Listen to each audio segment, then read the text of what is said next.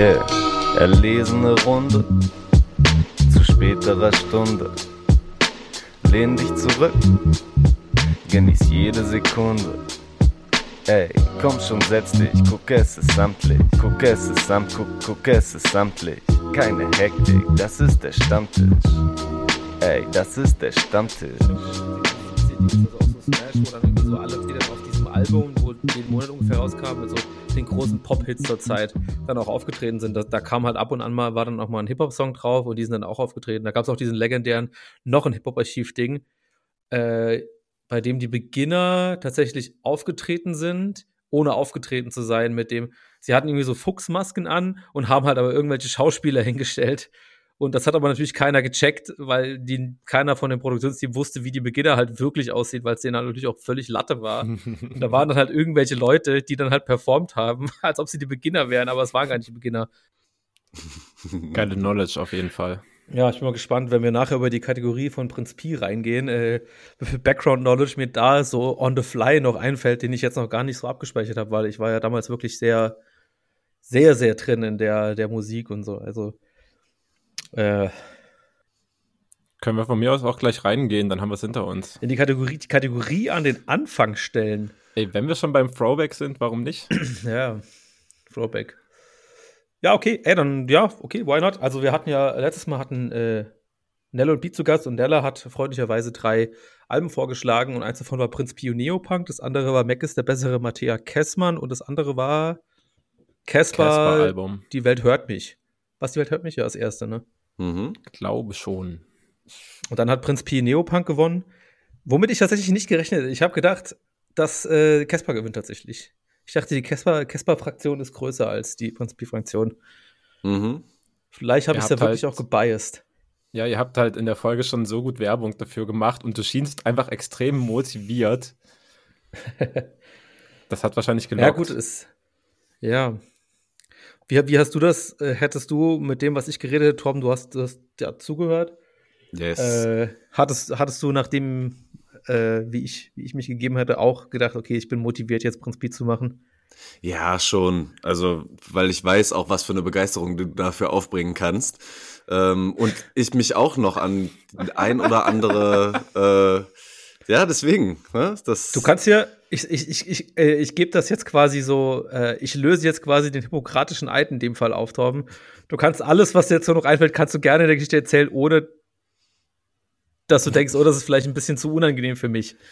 Ach, was habe ich getan? Nicht, ich weiß gar nicht, ich weiß gar nicht so genau, was ich da jetzt für ähm, nee. für Details auspacken sollte, aber na klar, weißt du, also der hat halt schon eine Rolle auch gespielt, ne, in dem ganzen Deutschrap-Ding. Mm, und ich erinnere mich an die ein oder andere Single-Auskopplung auch gerade noch von dem äh, Album, was halt damals schon eine gewisse Welle gemacht hat. So, inwieweit das gealtert ist, können wir jetzt gleich noch mal ein bisschen besprechen. Aber ähm, ja, hatte ich schon Bock drauf, wobei ich auf die anderen beiden Sachen auch Bock gehabt hätte. Also fand ich auch spannend. Gerade in Meckes ähm, würde ich auch gerne noch mal reinhören, weil habe ich ja. gar nicht mehr so richtig im Hinterkopf, wie es sich anhört. Bei den ist bei mir bei den anderen beiden Sachen tatsächlich einfach so, die habe ich tatsächlich nur danach gehört. Und bei Neopunk war ich, glaube ich, wirklich mhm. ähm, richtig mehr oder weniger von Anfang an tatsächlich drin. Ähm, ich hätte jetzt zwar ad hoc nicht mehr sagen können, wann es rausgekommen ist, war tatsächlich 2008.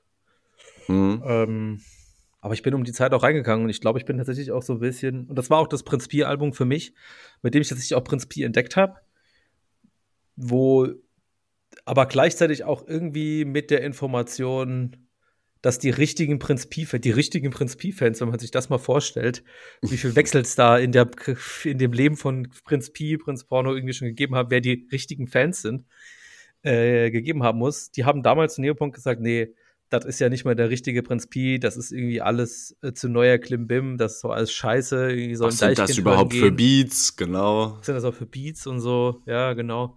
Es war auch tatsächlich irgendwie so in einem Album, die Neuerung oder so war, es, es war glaube ich sogar, äh, Prinz Pi ist mit dem Album irgendwie auf einem Major rausgekommen, zum ersten Mal. Und äh, das Album sollte halt so ein bisschen so elektronischere Klänge haben und es war damals halt, das ist ja heute eigentlich Standard, überhaupt kein Jucken mehr würde. Aber damals war es schon noch so ein Thema. Es gab halt irgendwie Deichkind, die das irgendwie schon 2005 hatten, die mit äh, Remi Demi und Limit war das alles schon so ein bisschen elektronisch äh, gemacht. Und sonst gab es da halt auch noch nicht so richtig viel. Es gab noch keine Atzen, die so Party, Elektro, Billow Beats irgendwo gemacht haben. Gab es alles noch nicht. Äh, aber interessanterweise äh, habe ich jetzt eine, eine, noch mal geguckt, eine alte Review gelesen von der, von jemand bei der, ich weiß gar nicht, es geschrieben hat, das habe ich mir leider nicht gemerkt. Juice äh, über Prinz Pi. Und da ist irgendwie quasi auch das Thema, ja, äh, irgendwie grüne Ästhetik und elektronische Beats, ja, das ist irgendwie äh, ein Throwback zu letzter Woche, weil eine Woche davor kam Masimoto zu zweit allein raus. Das quasi eine ganz ähnliche Richtung kam. Was ja eigentlich mhm. zwei, zwei spannende das Alben. Das war 2008 auch. ja, 2008 mhm. kam zu zweit allein von Masimoto raus. Können wir auch irgendwann mal in die Kategorie packen. Ja. Ähm, genau, und da kam das raus, irgendwie auch so elektronisch angehaucht. Und das hatte ich irgendwie noch mal, das hatte ich auch noch mal so im Kopf und jetzt habe ich es noch mal gehört. Dachte, okay, ja, elektronisches Album und dann nicht mehr so, okay, man merkt schon irgendwie, dass es halt nicht alles so, ich sag mal, so clean Hip-Hop-Beats sind, wie es damals halt viel geklungen hat. Aber so richtig elektronisch sind vielleicht so zwei, drei Sachen oder bei dem einen Song ist vielleicht mal eine E-Gitarre drin und das reicht dann irgendwie quasi schon, dass das irgendwie als das große Elektro-Hip-Hop-Album geframed wurde. Das hat mich dann auch schon über, irgendwie überrascht tatsächlich, dass es dann für mich in meiner Wahrnehmung nur so wenig war. Wie war das für euch? Habt ihr das auch so wahrgenommen, dass es sehr elektronisch war, wenig elektronisch? Also, so wie du es jetzt beschreibst, sehe ich, woher der Kontext kommt, aber ohne das, was du gerade gesagt hättest, hätte ich es niemals so doll in so eine Richtung gesteckt. Also viel weniger natürlich mhm. als Deichkind, aber auch, also nochmal wirklich deutlich einen großen Tacken weniger als so zu zweit allein, zum Beispiel von Masi. Das find, fand ich das noch viel stilgebender. Ja, klar weil, also weil es hier halt so, weißt du, in, in, der Ergänzung war die schon untypisch irgendwo, war vielleicht so für Hip-Hop und so weiter, aber halt jetzt nicht so das ganze Album krass bestimmt. Deswegen fand ich es gar nicht so doll herausstechend, diesen Aspekt. Hm. Nicht beim Hören zumindest. Okay, ich, ich vielleicht noch mal so ein bisschen die Vorbedingungen von euch abchecken. Also ich gehe mal gehe ich recht in der Annahme, David, dass du das Album jetzt wahrscheinlich äh, zum ersten Mal gehört hast? Das äh, wäre noch wichtiger Kontext. Ja, das äh, war auf jeden Fall das erste Mal, dass ich das Album ganz durchgehört habe. Kann sein, dass ich so ein, zwei Tracks nicht gehört habe, aber. Hast du davor schon mal irgendeinen Song davon davor schon gehört tatsächlich? Äh, gibt dem Affen Zucker. Aber ist auch Hit. Also, ja. Ja. Okay, interessant. Ansonsten, äh, also kann schon sein, dass ich mal einen gehört habe, aber der ist definitiv nicht im Kopf geblieben. Also nichts bewusst, was ich schon irgendwie kannte. Ja. Ja. Aber wieso hast du, wieso hast du im Kopf, dass Prinz Pi gibt dem Affenzucker Hit ist tatsächlich? Wo hast du das denn wahrgenommen? Nee, äh, fand ich jetzt so beim Durchhören einfach nur. Es, es war meine persönliche Perception. ah, okay. Ah, interessant, tatsächlich. Okay, und Tom, wie, wie war es bei dir?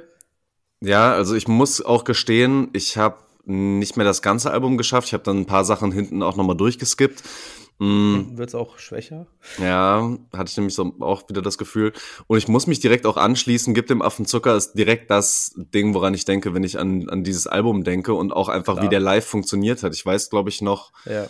dass wir auch in dem Jahr auf dem Splash waren, wo das auch rauskam und wo er das auch live ähm, performt hat, meine ich. Und das hat schon funktioniert. Das war schon fett einfach. Ähm, ja, aber vielleicht manchmal wirkte es halt auch so ein bisschen konstruiert, so von wegen, wir sind jetzt mal total neongrün hier und genauso soll sich der Sound jetzt mhm. auch anhören. Ich weiß auch noch, ich glaube, die erste Single-Auskopplung oder jedenfalls, wo es ein Video auch dazu gab, ähm, bei dieser Schädelficken mit Bistram auch zusammen. Und ich fand, der war so ganz betont edgy und so und das mh, hm, hat mich damals auf jeden Fall nicht abgeholt und war heute, heute auch nicht mehr so. Ähm, aber ich fand, es gab auch noch mhm. so ein paar Songs, die auch so richtig klassisch Prinz Pi-mäßig waren. Also so wie ja. ich Prinz Pi auch ähm, irgendwie im Hinterkopf habe und was auch so am ehesten noch die Zeit war, wo ich den noch intensiver gehört habe. Ich muss sagen, ich finde das heute alles gar nicht mehr so geil, aber zum Beispiel so ein Song wie dieser äh, 2030, der auch so voll ja. ähm, mhm. so, so Storyteller-mäßig und so ist und dann, dann ja. Äh, macht er da so ganz, ganz wilde Bilder immer wieder auf. Äh, das sind halt so Sachen, die mich sehr an so ein Album wie Donnerwetter nochmal erinnert haben. Mhm. Oder sogar auch genau. noch frühere Sachen. Ja, und das Donnerwetter war tatsächlich auch das Album, das davor rauskam, zwei Jahre davor. Mhm. Ich glaube, so Donnerwetter war damals und dann auch die nächsten vier, fünf Jahre, wo ich Prinz Peter wirklich noch aktiv verfolgt habe, galt das schon so als das Meisterwerk von Prinz Pi tatsächlich. Ja, also 2030 fand ich tatsächlich auch, ähm, den fand ich jetzt auch von den ganzen Songs, ich habe es tatsächlich soweit es geht, tatsächlich noch mal ganz gehört, weil von diesem Album gibt es auch ganz, ganz viele unterschiedliche Versionen. Es gibt eine mhm. Deluxe-Version, eine normale Version, dann noch mal dies, das, tralala. Auch nicht auf Spotify äh, und dann hat man halt die, die man hat. Ich habe es tatsächlich, glaube ich, aber ich habe mein USB-Kabel zur externen Festplatte verschlampt und jetzt musste ich mir das irgendwie anders besorgen. Liebe Grüße an Sarah, die, äh, wie sie selber sagte, im Millennium-Modus natürlich das alles irgendwo hat.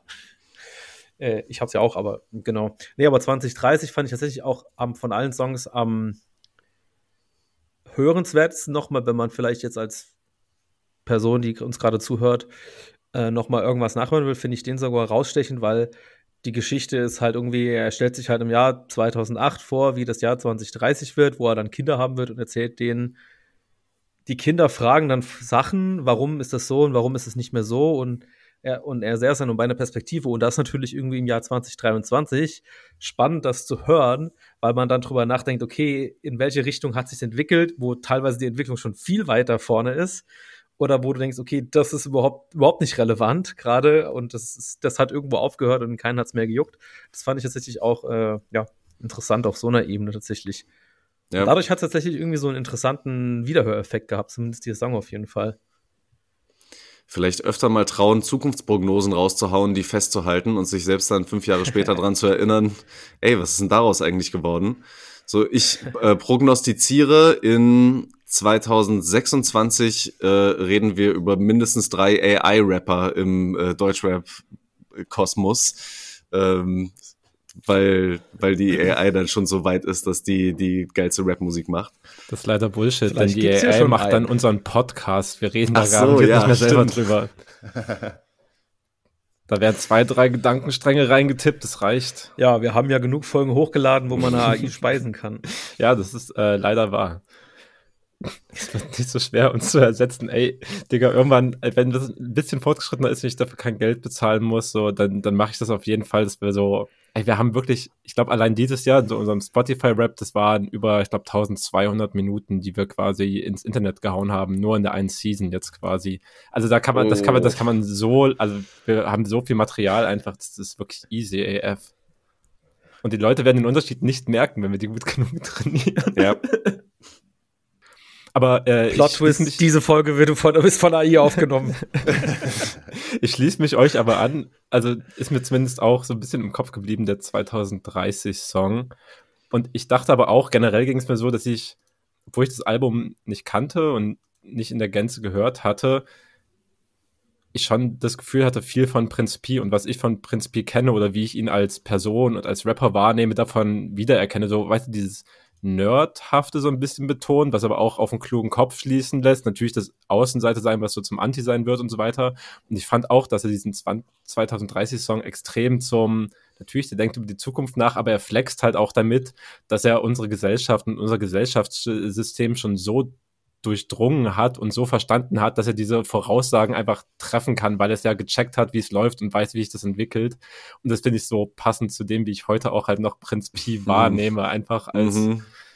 ja, so ein Dude, der auf jeden Fall schon viel auf sich und seinen Geschmack und seinen Knowledge hält, aber natürlich auch an ein paar Stellen beweisen kann, dass er es halt drauf hat. So, wisst ihr, was ich meine? Mhm. mhm. Ja, ja, ja, doch, das ist schon, schon treffend und quasi aber auch ja, aber ich finde es auch. Ich finde es auch nicht anmaßend. Ich finde die, die Sachen, die er dann da irgendwie so. In dem Song habe ich zumindest nicht als Flexen wahrgenommen, sagen wir es mal so. Voll, ich meine auch eher so einen hintergründigen Flex halt. Und das ist auch die Sache, es ist auf jeden Klar. Fall nicht komplett peinlich geworden. Also es ist jetzt halt nicht so, das ist das Schlechteste, was ich je gehört habe, wie sich Leute mhm. Zukunft vorstellen können.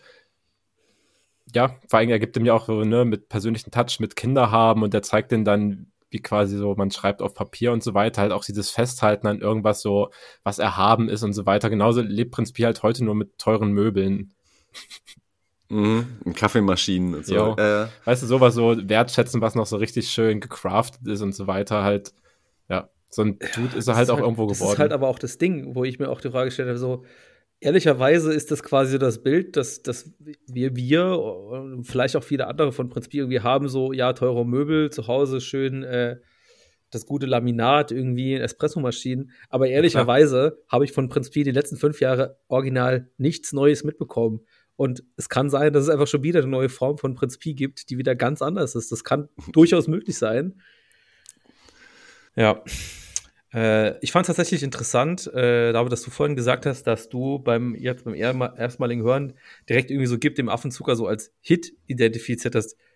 Wieso kamst du dazu? Weil bei mir war es tatsächlich so, okay, ich wusste das, das ist ähm, damals, das ist natürlich der ikonische Song vom Album, weil quasi dieser Affe im Video, der hatte einen neongrünen, waren neongrüne Affen ist in dem Video damals auch noch ein großes Thema, äh, das Musikfernsehen von Burger King. Da lief der Song tatsächlich, der ist da in die Hot Rotation gekommen. Auch eine seltene Oha. Geschichte, keine Ahnung, wer sich darum gekümmert hat, aber es war auf jeden Fall auch nicht selbstverständlich. Ähm, und ja, das war irgendwie so dieser, dieser, oh, der, der krasse Song, der halt auch wirklich der elektronischste Song ist von dem Album. Aber was ich mir da aufgefallen ist, ich dachte so, boah, das ist halt wirklich, wie das produziert ist, das ist so Billo schlecht einfach. Da denke ich so, boah, das, das, das konnte ich, also ich, ich habe den Song damals extrem geliebt und der hat live extrem gut funktioniert, wie du das gesagt hast, aber das, ich konnte es mir einfach nicht mehr anhören, weil es einfach so, also wirklich, uff. Sehe schon, und also ja, ich bin, natürlich bin ich jetzt kein Fan von der Produktion an sich, aber wir reden immer noch vom Rahmen, das halt dieses Prinzipie-Album irgendwie hergibt. Und to be honest, als ich den gehört habe beim Durchhören, dann kommt relativ zeitig im Album rein. Ich dachte einfach nur, ja, ist halt, also Chiago, Chiago-Level halt so. Von der Unterhaltung her hatte es eigentlich genauso rotzig, frech und unbedarft hingekriegt, wie das, was halt der Mane gerade abreißt, nur dass der jetzt natürlich so komplett, komplett im Trend ist mit dem Sound, aber natürlich klingt es auch nicht gleich ein Thema, so wir sprechen halt so über 15 Jahre Produktionslevel und Leute gehen heute ganz anders an Sachen ran, aber ja, also ist halt so, also für mich war es halt klar, er erschließt, was so das Hitpotenzial einfach hat, wie der Song aufgebaut ist und wie er strukturiert ist. Mhm. Ja. Ja. Ja. Es ist tatsächlich auch, ich war, das, das muss man sich auch mal vorstellen. Das war damals, war Prinz Pi mit dem Album auf Tour und Vorband waren Meckes und Plan B und Casper. Das mhm. muss man sich mal vorstellen, dass das einfach für 2008 für 17 Euro in 50 Städten Deutschlands und Österreich, äh, Schweiz war.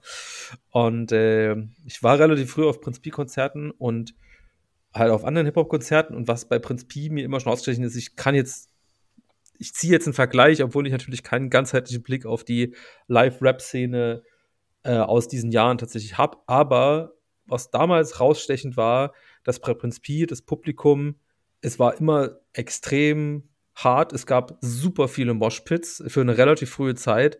Und das habe ich so damals noch nicht erlebt. Und ich glaube, Prinz Pi hat vielleicht auch bei dem Song gesagt, okay, ich investiere jetzt einfach in dieses Gefühl, dass bei meinen Konzerten das einfach passiert und mache genau so einen Song, der, du, du merkst einfach so, wie der Struktur ist, du weißt genau, wo du den Kreis hast. Du merkst es so krass beim Hören, wie du es vielleicht bei fast keinem anderen Song hören kannst, tatsächlich.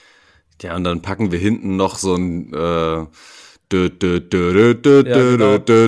mit dran, was auch in einem Stadion funktionieren würde und so. Ja, ja, das ist alles ein bisschen konstruiert, finde ich. Und jetzt nochmal die letzten 20 Sekunden. Genau. aber was, aber hey, äh, meine Lieblingsline auf dem Song und vielleicht sogar auf dem Album ist tatsächlich, das muss man sich auf der Zunge zergehen lassen. Die zweite Strophe fängt an von Prinzip mit, ja, du kommst aus Bitterfeld, du bist so ein Rapper-Typ, der sich in seinem Mittelstandsumfeld als Sohn des Ghettos fühlt. der schmeckt schon auf so Ebene sehr, sehr gut. Sehr gute Line auf jeden Fall. Ich habe mich äh, auch abgeholt gefühlt. Das, das passt dazu, weil er auf jeden Fall auch den Schlachtensee rappt, in dessen äh, ganz in der Nähe er aufgewachsen ist, auf jeden Fall. Und das ist so mein Go-To-See in Berlin ist, von dem ich auch nicht so extrem weit weg wohne, auch wenn ich, glaube ich, eine mhm. recht andere Wohnumgebung habe, als Prinz Pies damals gehabt hat. Äh, habe ich auf jeden Fall geahnt, den Verweis nach Lichterfelde. nee, es ist in, Wieso Lichterfeld? Hä? Jetzt in der Line ist es Bitterfeld tatsächlich. Ja, ja, nee, nee, äh, wegen, wegen Schlachtensee und Herkunft so. Äh, die Line einfach nur, weil er halt, jo, Mittelstandsumfeld und so eines Ghettos fühlt und halt da in Berlin aufgewachsen ist. So, also der große Prinz Piewitz, ich meine, den hat, glaube ich, schon Grimm äh, bei Zugezogen ja. Maskulin mal gemacht, so daher. Ja, ja. Bitter, Bitter, Bitterfeld auch aber ziemlich gut Hip-Hop-Stadt wegen so Umsteigen zum Splash kommen vielleicht. ähm ich habe noch einen, Interess einen letzten Punkt, den ich noch gerne äh, unterbringen möchte. Ähm, tatsächlich, es gibt äh, auf dem Song auch relativ viele äh, Features, manchmal aber auch so DJ Craft und Bistram, die eher als Produzenten da irgendwie drauf sind, aber als Features gelabelt sind. Aber ein Feature kommt eben auch von Casper in einer relativ frühen Zeit, wo er noch nicht bekannt ist. Aber der Song auch so, ähm, der Song heißt Schlag die Faust. Und ich mm, wusste noch, mm. den hatte ich so direkt noch im Ohr, als ich wusste, okay, wir, wir reden über das Album, weiß ich, dass der geil ist. Und tatsächlich habe ich so den Eindruck, dass Schlag die Faust ähm, eigentlich so eine 2008-Version äh, ist von äh, Haftbefehl Rücken an die Wand. Äh, irgendwie Beat extrem ah, übersteuert aha. und dann halt vor allem auch ähm, mit dem Casper-Teil in der Mitte, wo wirklich so ein OG Casper mit der damals sehr klassischen Reibeisenstimme wirklich eine sehr krasse Energie rüberbringt. Also eigentlich nur der Chorus, glaube ich, für so Original Casper-Fans einfach nur wahrscheinlich das Highlight aus dem Jahr 2008 gewesen. Ja. Äh, macht ja, aber es hat mir beim Hören auch noch mal Spaß gemacht, einfach den Casper noch mal zu hören, den ich schon lange nicht mehr erlebt habe. Aber das, äh, ja, hat mir gut gefallen. Stimmt, den habe ich auch ab und zu noch mal im Ohr. Hm. Ja. Richtig. Ich glaube, ich glaub, David will schon gar nichts mehr sagen, weil ihm geht diese Kategorie ungefähr auch schon zehn Minuten zu lang. Ja, ich, ich kann jetzt auf jeden Fall nicht sagen, dass ich äh, irgendwas Positives oder überhaupt was in mir fühle, wenn ich den Casper-Song nochmal gehört habe, aber ja. War schon okay. Kostverächter. Kostverächter? Ja, ist okay. Kann man so sehen. Hört mal weiter eure 2008er Prinz Pi und Casper Mucke und erzähl mir nochmal, oh dass wie viel Rücken an die Wand klingt. ja, ich habe mich einfach dran erinnert und deswegen ist es wahr. Kann ich so akzeptieren. Weil beide haben ja auch Wand im Titel. Das muss man schon mal so sehen. Was? Was? okay. Habt, habt ihr noch abschließende Dinge zu sagen, um das irgendwie zu, zu resümieren? Also, ich nehme an, Leo, bei dir, du bist sehr vertraut mit dem Album gewesen. Ich nehme an, du bist aber auch trotzdem seit sehr langer Zeit wieder rein. Was war jetzt so der Endpoint davon, so wieder da rauszugehen aus dem Hörerlebnis?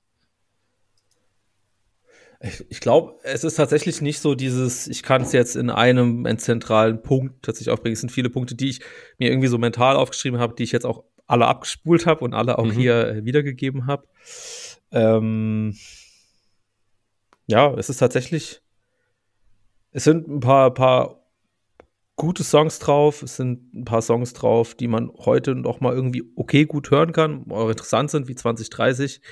Aber im Endeffekt war es jetzt so für, für Leute, die in dem Gefühl damals das nicht gehört haben, glaube ich auch einfach nicht, dass das jetzt ein Album ist, wo ich jetzt hier sagen würde, obwohl ich damals großer Fan davon war, zu sagen würde, hey, das ist auf jeden Fall was, das müsst ihr noch mal gehört haben, das hat äh, viel ausgemacht. Es gab vielleicht noch, es gibt vielleicht noch so eine, so eine Drüberebene, die, die ich vielleicht auch nur ansprechen wollte. Und das ist quasi ein bisschen diese Ästhetik, dieses Neongrüne, das hatten wir, ich habe es vorhin ganz kurz mhm. gesagt mit Masimoto tatsächlich irgendwie. Ja. Und das weiß ich, dass mich damals auch das abgeholt hat. Das ist irgendwie, fand ich irgendwie cool tatsächlich. Da hat man auch gemerkt, dass er irgendwie was mit Grafikdesign zu tun hatte und da irgendwie auch rein investiert hatte. Und tatsächlich ist mir auch noch mal in dieser Grün als Farbe irgendwie so klar, natürlich irgendwie auch eine wichtige Hip-Hop-Farbe aus Gründen, aber auch dieses Neongrüne. Das ist dann auch ein, zwei Jahre später nochmal auch sehr stark recycelt worden. Ich weiß nicht, ob es recycelt wurden oder ob das einfach so eine Zeit war, wo so eine bestimmte Farbe, so eine bestimmte Ästhetik ausgestaltet wurde. Tatsächlich von Peter Fox auf Stadtaffe, weil das der hatte tatsächlich damals in der Live-Show auf dem Bühnen, das Bühnenbild war auch extrem krass von Neongrün geprägt. Also im Cover ist auch grün drin aber das, das war irgendwie damals so ein Ding, Neongrün. Keine ich wollt, Ahnung. Ich wollte auch noch danach fragen, als du jetzt die Cover oder so die Farbgebung aufgebracht hast, weil ich das auch, also nicht nur mit Live schon, sondern auch davor schon, weil er ja auch in Videos so diese Affenmasken dabei hatte und dann eben dieser, dann ja zumindest äh, recht stechend hellgrüne Schriftzug auf dem Logo, habe ich auch gerade gedacht, ob, also ob da nicht Prinz Pi schon sich äh, eine kleine Inspiration abgeholt hat, weil das Album ja von Peter Fox nochmal zwei Jahre vorher rausgekommen ist. Nee, Peter Fox kommt danach raus. Was, ernsthaft? Ja, 2009. Alter, nein. Andersrum. Aber das ist halt auch so, da sage ich dieses, dieses Kultwort Zeitgeist tatsächlich einfach so. Das muss nicht unbedingt abgeschaut gewesen sein, sondern einfach so ein. Ja, ey. Weißt du, manchmal ist dann einfach so weiß, einfach gerade irgendwie so eine Trendfarbe, wo du das irgendwie als besonders ästhetisch wahrnimmst. So, warum das so ist, da, da habe ich jetzt nicht so Aber vielleicht wirklich vor allem, du, du, du, meinst doch so, das Masimoto-Album war so eine Woche vor dem Casper-Album, was rauskam? Ja. Also ja. laut Wikipedia Peter Fox 26. September 2008, also quasi nur ein paar Wochen vor den beiden anderen Alben. Das würde wirklich sehr für Zeitgeist sprechen. Ah, okay. Oh, da habe ich mich doch geirrt. Ich hätte, ich hätte, ich hätte, ich hätte, ich hätte sehr viel Geld auf 2009 gewettet. Siehst du, habe ich mich geirrt. Ja, da kam das, äh, das Live-Album live aus Berlin. Vielleicht, wenn du es mit der Live-Show verbunden hast, hast du es deswegen im Kopf. Ja, aber, aber ich meine, das kommt ja, das kommt ja trotzdem so, das ist ja dann, die Sachen kamen im Oktober raus und das im September. Ja, das macht dann nicht mehr aus, nicht. ist schon klar. Wahrscheinlich nicht so, aber es, nee. ja, weirder Fakt. Das wäre vielleicht irgendwie. auch mal irgendwie für, für, weiß ich nicht, Katapultmagazin oder, I don't know. ich weiß nicht. Ich stelle mir halt gerade doch da vielleicht an der Stelle, ah, das, ich, ich, sag, ich sag's jetzt so, ich sag's jetzt so, so, so negativ, aber oder ich, im negativen Kontext, aber tatsächlich möchte ich mal einen Shoutout rausgeben an den auf Instagram den Deutschrap-Blog, der da wirklich seit ein paar Wochen einfach extrem spannende Themen irgendwie auch grafisch tatsächlich umsetzt für Instagram und irgendwie so sehr auch nischige Themen irgendwie Er bringt auch relativ viel Arbeit, wo er immer so er selber Daten oder die Person, ich weiß nicht, Datenanalyse im Hintergrund macht. Also falls ihr auf Instagram seid, äh, das ist auf jeden Fall eine Seite, die richtig viel Arbeit reinsteckt, wo man spannende Sachen erfährt, wo man mal folgen könnte, wenn man denn möchte. Empfehlung von mir. Nice. Genau. Ich muss mich jetzt einfach gerade die ganze Zeit fragen, ob äh, dieser, dieser Hip-Hop-Deutsch-Rap-Zeitgeist, ob Deichkind den einfach losgetreten haben mit den neongrünen Elementen aus, äh, aus ihren Alben davor, die wirklich ein paar Jahre vorher erschienen sind. Es, es lässt mich jetzt nicht mehr los. Ich muss da später tiefer in die Recherche gehen. Gott damn it. vielleicht, vielleicht gibt's ja irgend so jemand, der irgendwie so Musikwissenschaft studiert und der hat einen Professor, der auch irgendwie in Popular Musik irgendwie ein Thema ist, das wäre vielleicht was für eine Hausarbeit, wo man das vielleicht nochmal hinterfragen könnte. Könnt ihr gerne übernehmen. Das ist okay. Das Element Neongrün im Deutschrap, oder wie? Okay. Ja. Weiß ich ja nicht, ob Darf man, man halt auch so einen kann. dreiseitigen Absatz über äh, Marihuana schreiben, wahrscheinlich. Ist auch okay. Müsste man dann schauen, ja. ja. Okay, äh, ich glaube, äh, wir sind dann an dem Punkt, wo wir nichts mehr weiter darüber sagen möchten. Ähm, und schließen die Kategorie damit ab und jede Kategorie wird abgeschlossen damit, dass wir die äh, Kategorie in der nächsten regulären Rap-Stammtisch-Folge anbringen. Äh, dazu aber die Zwischenbemerkung an der Stelle schon mal, äh, das hier ist jetzt die letzte reguläre Folge, die wir dieses Jahr aufnehmen werden. Wir machen noch demnächst eine in guter Tradition Jahresendfolge und da wollen wir uns dann auf die Jahresendsachen äh, äh, fokussieren und äh, würden dann die Kategorie in die erste Folge des Jahres 2000 äh, ne, 24, noch nicht 24 ist es schon, ja. Ja, ich, ich habe in letzter Zeit das Jahr 2025 so oft gehört, damn you, GTA 6, wann? und nicht 2024. ähm, genau, und äh, turnusmäßig bin ich, glaube ich, dann tatsächlich dran, äh, Sachen äh, vorzuschlagen. Wie viel Angst habt ihr? Null. Para, ja, Null. Äh, ist schon ein bisschen, aber ja. Ich mach, ich mach das, wo ich glaube ich die meiste Reaktion rausholen werde, mache ich am Schluss. Äh, mhm. Tatsächlich habe ich mich einfach, das letzte Mal habe ich einfach geguckt, was kam denn vor zehn Jahren raus? Ja. Oder was sind denn so Jubiläumsalben, äh, äh, die wir haben? Und äh, da habe ich tatsächlich irgendwie drei Sachen gefunden, die so im Zeitraum Oktober, Dezember, November 2013 rauskamen. Und äh, da haben wir tatsächlich, das, da werden wir gleich die Überleitung dazu bauen tatsächlich. Ähm, nachdem ich die Kategorie abgeschlossen hat, aber tatsächlich kam im Oktober 2013 die Debüt-EP von Grimm 104 raus. Und äh, das ist ja, glaube ich, auch eine mhm. CD, die oder ein Album, das, glaube ich, sehr vielen Leuten sehr viel bedeutet. Deswegen würde ich das äh, mit reingeben. Alright. Mhm. Dann, äh, da sage ich jetzt einfach auch mal voraus, dass es wahrscheinlich nicht gewinnen wird, aber damit es ist auch ein bisschen peinlich, das sagen zu müssen, aber es war die Wahrheit damals im Dezember, kurz vor Weihnachten, da gab es auch ein Release-Konzert im, ich glaube, das hieß damals sogar Juice Club, irgendwie in der Köpenicker Straße unten, das war mal so ein Ding. Gab es ein Release-Konzert äh, von einem Künstler, der mir damals sehr wichtig war, heute nicht mehr so viel. Aber da kam die Guter Tag EP von mhm. Chefcat raus. Äh, mhm. Hat mir damals viel Spaß gemacht. Äh, Würde ich gerne ja. auch nochmal reinhören. Äh, ich weiß, dass ihr da vielleicht nicht so heiß drauf seid. Ich glaub, Doch, die ist, naja, die ist schön. So ja. Und dann ein Album, wo ich weiß, dass es ganz, ganz, ganz viele Leute maßgeblich beeinflusst hat, wo, wo man immer so eine gewisse Frage stellen soll. Und ich freue mich auf Davids Reaktion. Aber im Ende Oktober 2013 kam dieses Album von Nemesis raus, äh, von der damals von der Antilopen Gang. Und mhm. das würde ich gerne auch noch mit reingeben in die Ab Abstimmung. Mhm. Mhm. Und wie ist das Album? Ich weiß gar nicht. Aschenbecher oder das bin ich 100% sicher? Ja, stimmt. Irgendwas mit Aschenbecher, ne? Glaube schon. Hm. Ja, gut. Interessante Auswahl. Ich glaube, das ist wirklich ja. nicht so leicht vorherzusagen, welches es am Ende wird. Ja. 2013 Tja. einfach.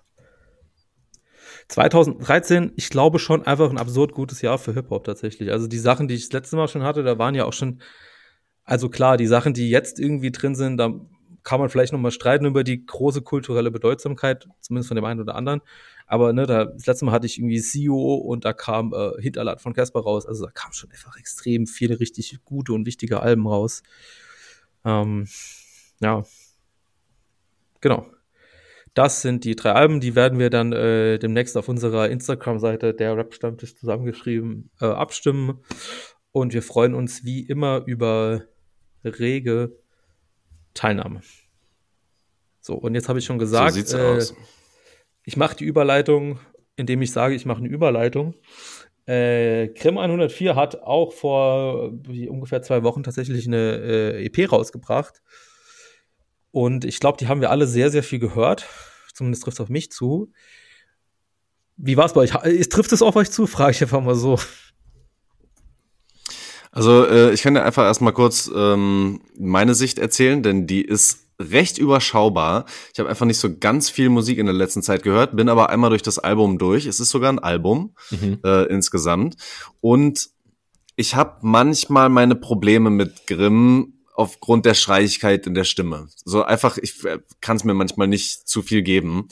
Ähm, und das war bei diesem Album hier und da auch wieder der Fall.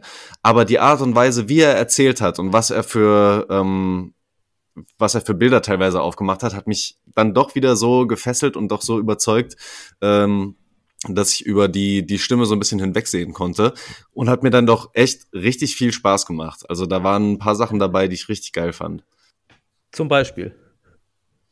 Ähm, also wir waren gestern im Kino und haben Musikvideos auf Kinoleinwand geguckt. Visualizing Musics war wieder eine ganz großartige Sache. Und da wurden ähm, Tierperspektiven eingenommen. Und ich oh, liebe yes. Tiere und Tierperspektiven. und deswegen ist dieser Stadtfuchs-Song für mich einfach einer, den ich sehr, sehr fühle, weil ich liebe auch Stadtfüchse einfach. Ich finde die auch immer so geil. Mhm. Würde am liebsten irgendwie mit denen immer äh, abhängen. Und deswegen fand ich das irgendwie sehr geil, was er diesem, diesem Fuchs, den er in der Stadt nachts trifft, ähm, da alles so erzählt.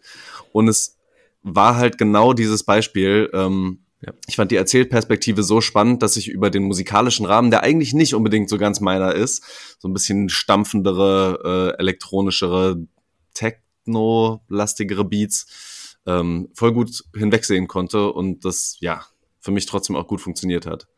Der zum Beispiel. Wie hat euch der gefallen? Ja. Ja, hat mir auch sehr gut gefallen. Ich habe ich hab ihn ja sogar als einen von den Songs ja. in unsere Playlist gemacht. Ähm, ja, Stadtfuchs tatsächlich ist. Ja, ich kann das, ich kann das nachvollziehen. Ich bin auch ein großer Fan von Stadtfuchs. Übrigens eine der, ich weiß, ich kann die Liste nicht verfolgen, eine von den Top drei Dingen aus der Hardcore-Corona-Zeit. Vermehrt Stadtfüchse auf den Straßen, auf Platz zwei. Geil. Ja, da hatte ich mal so, vor, vor meiner Haustür hatte ich mal einen Mexican Standoff mit einem Fuchs für zwei Minuten und ich guckte, okay, was passiert jetzt? Und er hat auch geguckt und irgendwann ist er dann Geil. einfach gegangen. Gott, das, das, so geil, ey. war okay. Nee, finde ich, äh, hat mir auch aus ähnlichen Gründen viel Spaß gemacht. Aber tatsächlich finde ich es tatsächlich interessant, dass du sagst, irgendwie dieses, dass du den Rap-Stil nicht so krass fand, weil das ist auch eine Sache, die mir so ein bisschen erst im Nachhinein so aufgefallen ist, wo ich gemerkt habe, so, ich verstehe, dass du das so hast und das, das, das glaube ich, war halt einfach früher noch viel dominanter bei, beim mhm. Rap-Stil von Grimm, wo ich auch gemerkt habe, so, dass der, wie er rappt und technisch wie er rappt, dass der ich glaube vielleicht auch schon mal als Vorgriff, falls wir das nächste Folge machen, einfach zu Krim 104, wenn man, falls wir das hören, ich glaube, da werden wir alle noch mal denken, okay, so ist stampfiger Krim 104 Rap. Weil ich glaube ja, nämlich, dass ne? er sich da so krass weiterentwickelt hat und nicht das inzwischen einfach sehr viel mag und dass ich einfach das ein eigenes Trademark einfach ist, wie es ist und ich das auch als, als absolut positiv wahrnehme, wie er rappt. Und das ist auch tatsächlich, wir hatten ihn ja auch vor ein, zwei Wochen war er auch als Gast auf einem Dizzy-Konzert, wo ich in David war. Und habe ich auch mhm. gemerkt, er ist auch auf der Bühne, wie er rappt, ist er auch einfach extrem souverän und stark geworden. Also das ist äh, richtig, richtig guter MC für mich geworden, was auch den Flow angeht tatsächlich.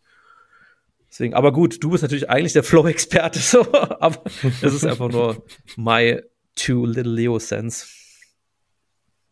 Dazu, wie, wie ist es für dich, äh, David? Hast du das mit dem Rap-Stil auch so wahrgenommen? Wie hat der Stadtfuchs gefallen?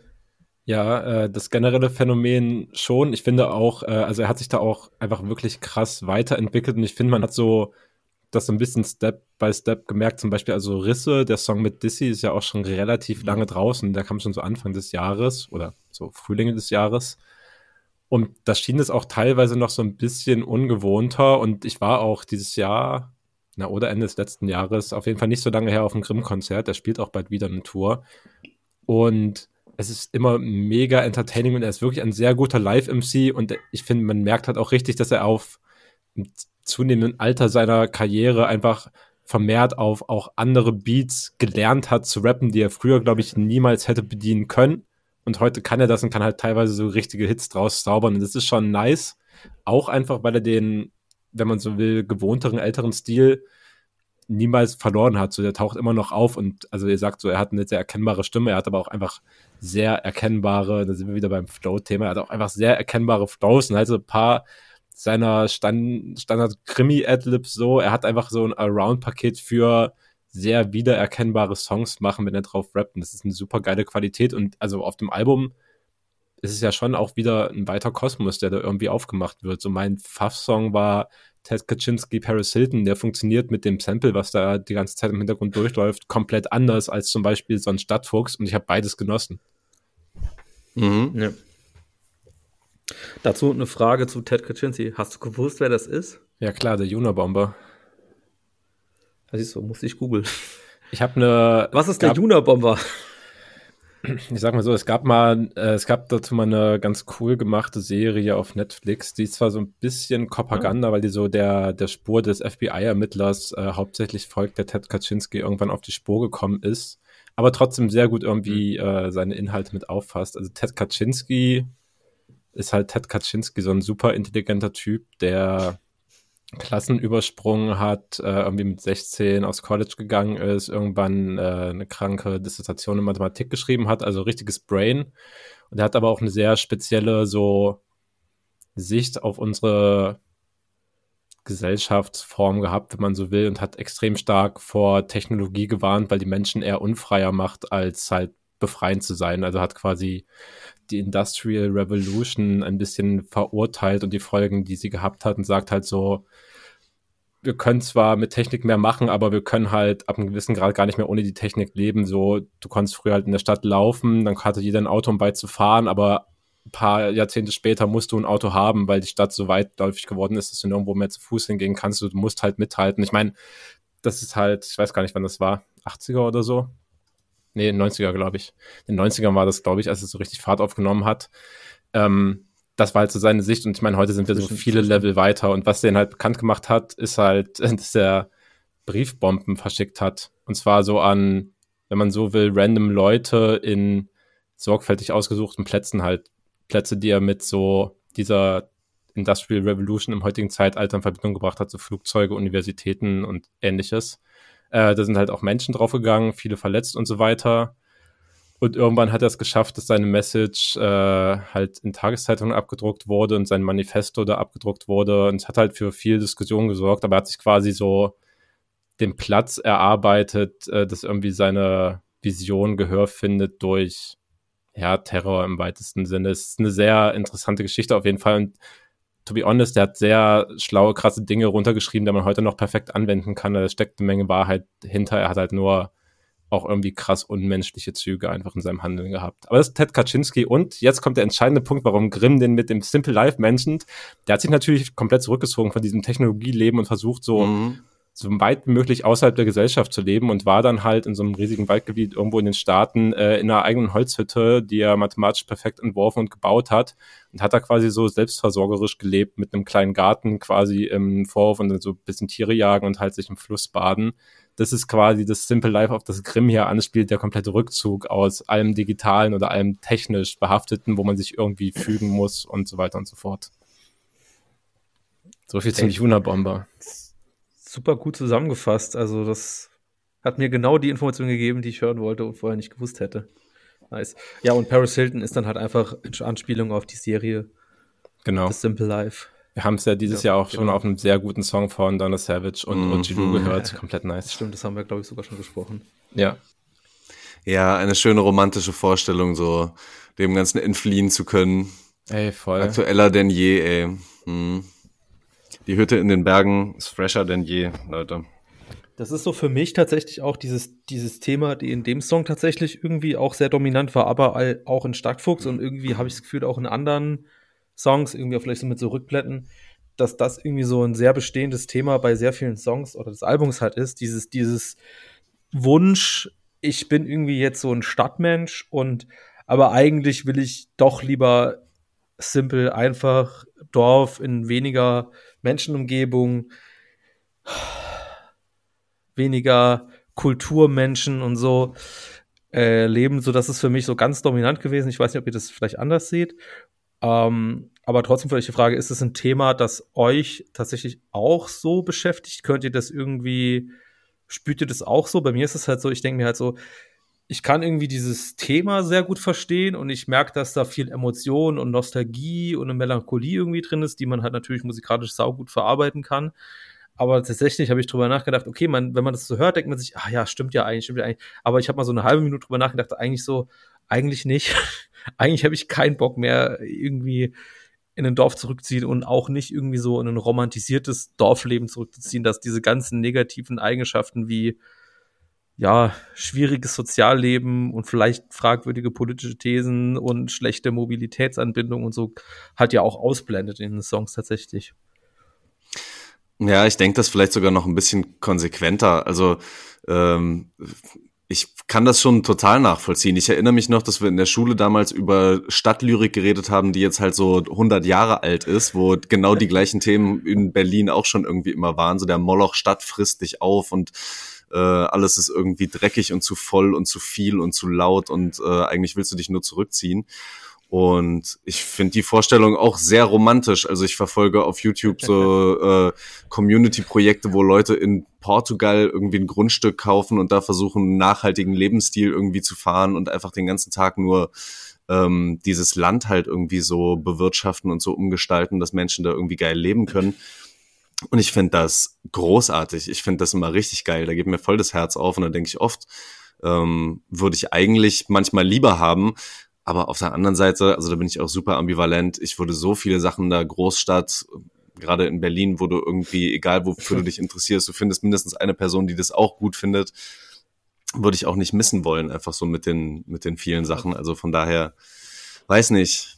Manchmal vielleicht einfach mal wieder zwischendurch rausfahren und äh, ein bisschen durch den Wald laufen oder Gras anfassen und so. Das reicht vielleicht manchmal auch schon als Ausgleich dann so. Fenster auf Kipp reicht.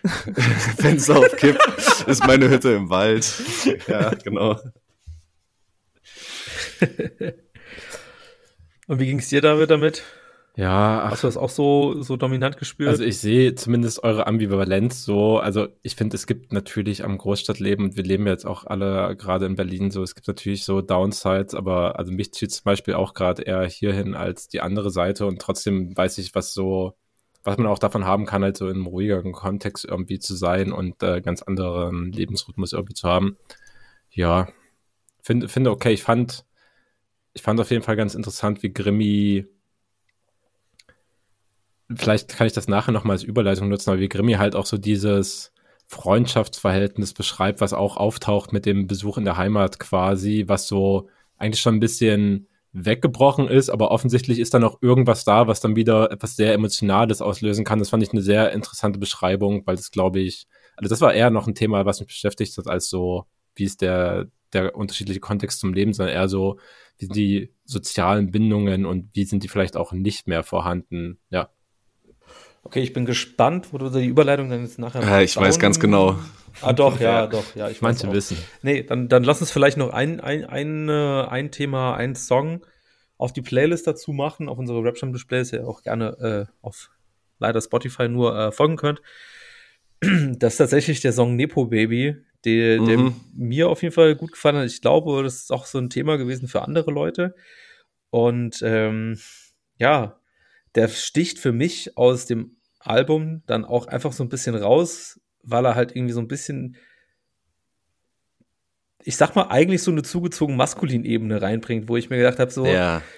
ja, das ist so ein richtiger zugezogen maskulin in the best times Song und hätte mich jetzt auch nicht gestört, wenn da jetzt ein Feature, Feature von, von Testo als, als dritter Part vielleicht irgendwie noch rein, ja. reingegangen wäre, so. Und da, da, das ist irgendwie dann so das, wo ich dann doch am meisten gespürt habe, wo ich gedacht habe, so, weißt du, einfach nochmal so ah, stabiler Straight Hate gegen so eine bestimmte privilegierte Gruppe. Das ist, das ist einfach das, wo ich, wo ich zugezogen maskulin und Grimm und Testo einfach lieben gelernt habe. Und äh, ja, auch mit, mit ein bisschen schlaueren Vergleichslines und so. Ähm, ja, das hat mir auf jeden Fall sehr, sehr viel Spaß gemacht, aber gleichzeitig eben auch so eine Melancholie in mir raufgerufen, wo ich gedacht habe, so, Mensch, so nochmal ein ganzes Album fände ich schon mhm. auch okay.